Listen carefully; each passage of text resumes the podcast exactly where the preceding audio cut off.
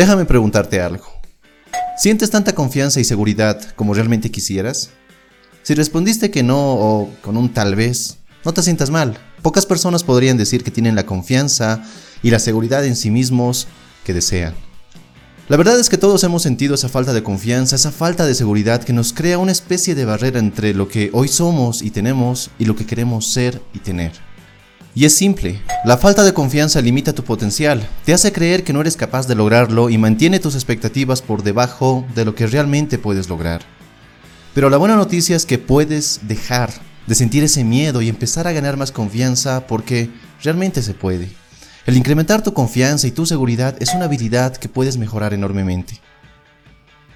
Pero antes de mostrarte algunos pasos para incrementar tu confianza, es sumamente necesario que entiendas la importancia que ésta tiene en tu vida y sobre todo que entiendas el papel que juega la confianza y la seguridad en uno mismo en el logro de tus metas.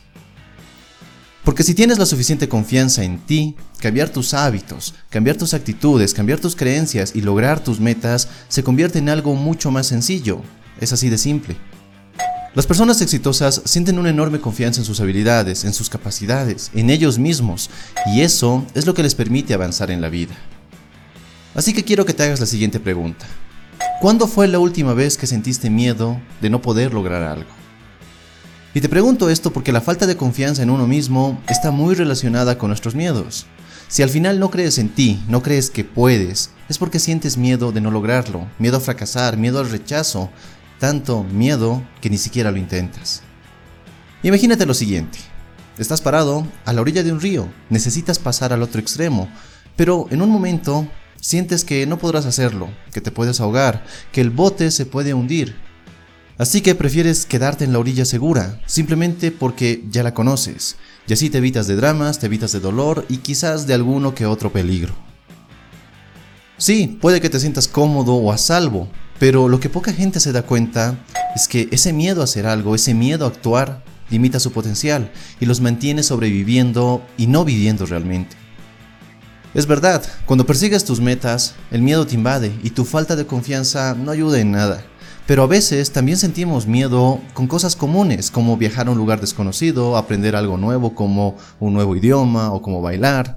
Incluso nos da miedo hablar con alguien desconocido o ir a comer a un lugar al cual nunca antes hemos ido.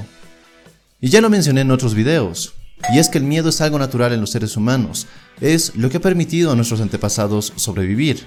Pero para sobrevivir tenían que ser cautelosos, sus acciones debían estar limitadas y debían estar dentro de su zona de confort, de otra forma arriesgaban su vida.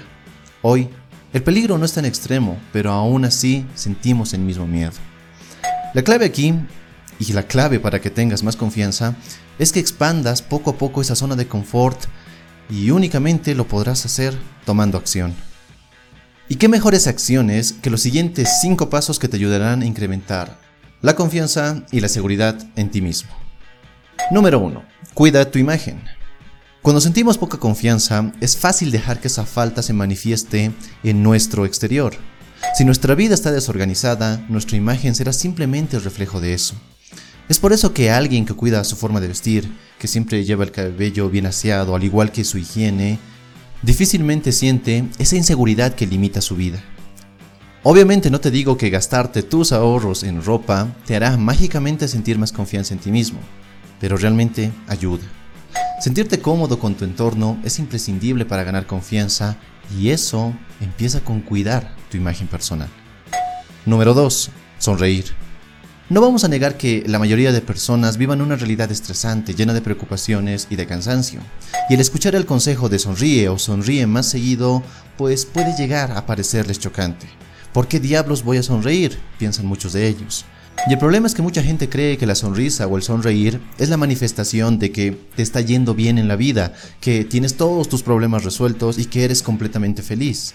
Pero sonreír más seguido provoca que tu cuerpo cambie su bioquímica, que alejes muchas de esas emociones tóxicas e incluso te sientas más relajado o relajada. Todo esto solo con sonreír un poco más. Como dicen por ahí, no sonrío porque soy feliz, sonrío para ser feliz. Obviamente no te digo que creas ciegamente en esto, pero te pido que lo practiques y que vivas en carne propia lo que sonreír más seguido puede provocar en tu cuerpo. Número 3. Agradecer. Y agradecer es algo que realmente cambió mi vida. Nos pasamos la vida entera viendo el lado negativo de las cosas. Observamos nuestros problemas y los vemos más grandes de lo que son. Vemos nuestra vida y nos deprimen nuestras carencias y nuestras faltas. Nos vemos a nosotros mismos y nos lamentamos por no ser aquello, por no tener esto, por no tener más. Resumimos nuestra realidad en vivir infelices por no tener más, por no hacer más, por simplemente no ser más. ¿Cómo podemos pretender tener confianza y seguridad en nosotros mismos si nos pasamos toda la vida viendo el lado negativo? Aquí no te digo que seas un fanático del pensamiento positivo y que ni siquiera te permitas un pensamiento tóxico o negativo, porque intentar controlar tus pensamientos es imposible. Lo que te pido es que dejes de ver el lado negativo de tu realidad y voltees un poco la mirada hacia aquello que sí puedes agradecer en tu vida. Puedes agradecer los logros que has obtenido a lo largo de ella.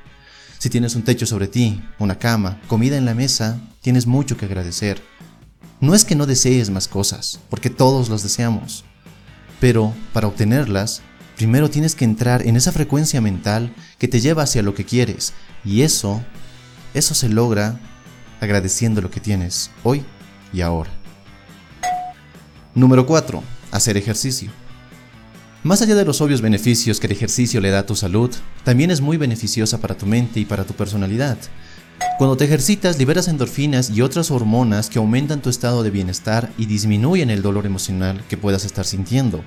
Al ejercitarte también incrementas tu energía personal, lo que te empuja a querer realizar más cosas, a enfocarte en tus proyectos personales y a trabajar en tus metas. Como consecuencia, también mejoras tu aspecto físico, lo que obviamente impacta a la imagen que tienes sobre ti mismo.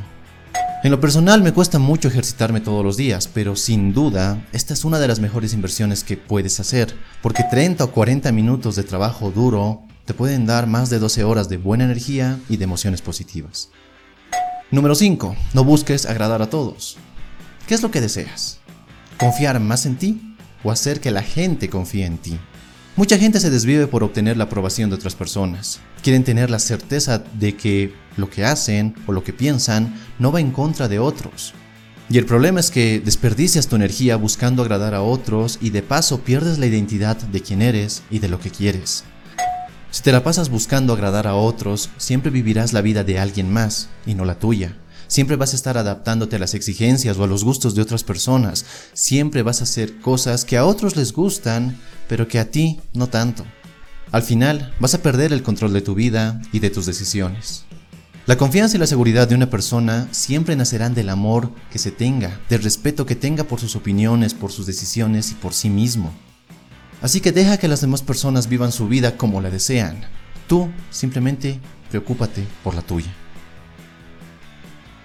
Espero realmente que estos consejos te sean de gran ayuda y quiero terminar este video con las sabias palabras de Oscar Wilde.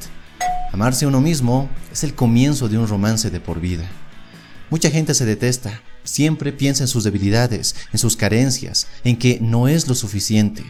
Y yo me pregunto, ¿soportaríamos vivir una relación de pareja con alguien que siempre nos recuerda que no servimos para nada, que no tenemos lo suficiente e incluso que nos insulta? Es obvio que no. Nadie soportaría una relación así. Pero, ¿por qué te haces eso a ti? ¿Por qué muchos son su peor enemigo? De corazón, espero que este no sea tu caso, y si lo es, decide cambiar, decide tomar acciones que te empoderen y no que te limiten. En este video ya has aprendido 5 de ellas, así que lo que te toca a ti es tomar acción. Si este video te gustó, dale un me gusta y compártelo con tus amigos. Suscríbete a este canal si quieres ver más videos así. Soy Dante y nos vemos en nuestro siguiente y potenciador encuentro. Hasta la próxima.